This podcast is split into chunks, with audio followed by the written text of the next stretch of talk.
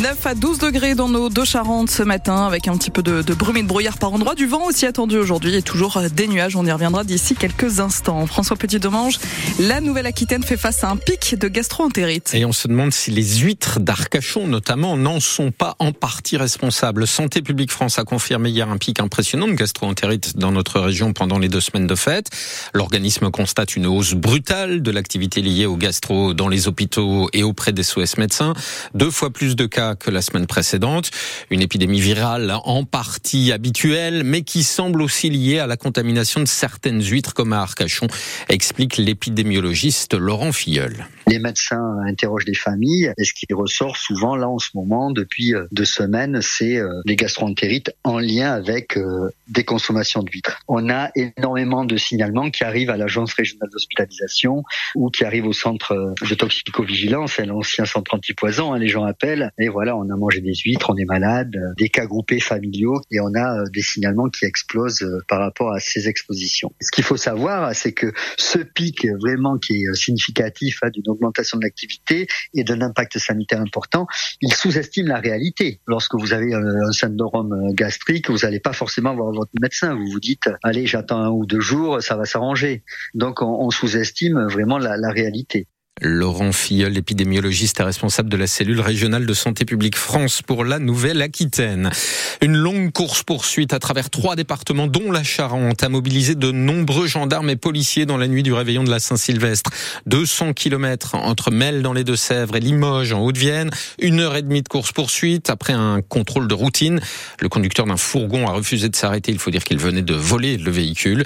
Il est parvenu plusieurs fois à éviter les herses lancées au sol. Il a même percuté un véhicule de gendarmerie à Angoulême avant que ses pneus éclatent finalement à Limoges. Le voleur de 47 ans et sa passagère de 23 ans sont jugés en comparution immédiate dès aujourd'hui à Niort. Les crues des derniers jours ont fait un mort en Loire-Atlantique. Un homme de 73 ans qui était porté disparu à Safré a été retrouvé mort hier après-midi dans sa voiture, immergé dans une rivière en crue. Quatre départements de la Meuse au nord sont toujours ce matin en vigilance orange. Le Pas-de-Calais toujours en vigilance rouge. Plus de 300 habitants ont été évacués ces derniers jours dans le Pas-de-Calais où l'eau a atteint à nouveau par endroits le niveau des crues historiques de novembre. C'est peut-être lié aux inondations à Sainte. Un trou béant est apparu en plein milieu de la chaussée.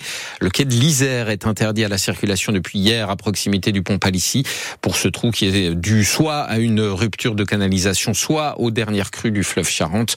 La ville de Sainte assure qu'il n'y a pas de risque à ce stade au niveau du pont Palissy. Le trou est à voir sur francebleu.fr et sur notre application ici. Voici une nouvelle initiative originale pour l'épiphanie. Un boulanger de Barbezieux en Charente a décidé de mettre à l'honneur les pompiers de la ville dans ses galettes. Jérôme Berger au, pâton gourmand a créé six fèves aux couleurs des pompiers euh, qu'on retrouve euh, dans ces galettes vendues entre 13 et 19 euros. Le coffret collector des fèves est même en vente pour 10 euros à la caserne de Barbezieux où l'initiative a enthousiasmé le lieutenant Michael Gachet. Lui a proposé six photos donc euh, quatre photos de véhicules et puis euh, le logo de l'amicale des pompiers de Barbezieux et puis une, ancienne photo des pompiers de Barbezieux. Et il nous a fait faire un premier jet qui a été très satisfaisant, vraiment très joli. Pour nous, c'était une première et puis bah forcément on a sauté sur l'occasion, hein. sachant que voilà c'est pas souvent qu'on nous met à l'honneur de cette façon-là. Donc euh, l'occasion, comme on dit chez nous, a fait le larron. Donc pour lui, ça va permettre qu'il vende de la galette et pour nous, ça va permettre de, bah, de nous faire un peu plus connaître, on va dire, vis-à-vis du public. Le lieutenant Michael Gachet des pompiers de Barbezieux en Charente. Euh, ça aussi, ce sont de belles surprises. Les huîtres de Charente-Maritime, loin de nos histoires de contamination dont on parlait tout à l'heure, les huîtres de Charente-Maritime ont réservé deux jolies perles à de lointains consommateurs. Le journal L'Est républicain rapporte qu'un couple de Verdun dans la Meuse a découvert mi-décembre une perle de 5 mm dans une huître de l'appellation Charente-Maritime. Même chose 15 jours plus tard à Kers en Haute-Saône. Un homme de 66 ans a trouvé une perle identique dans une huître provenant cette fois de l'île de Ré.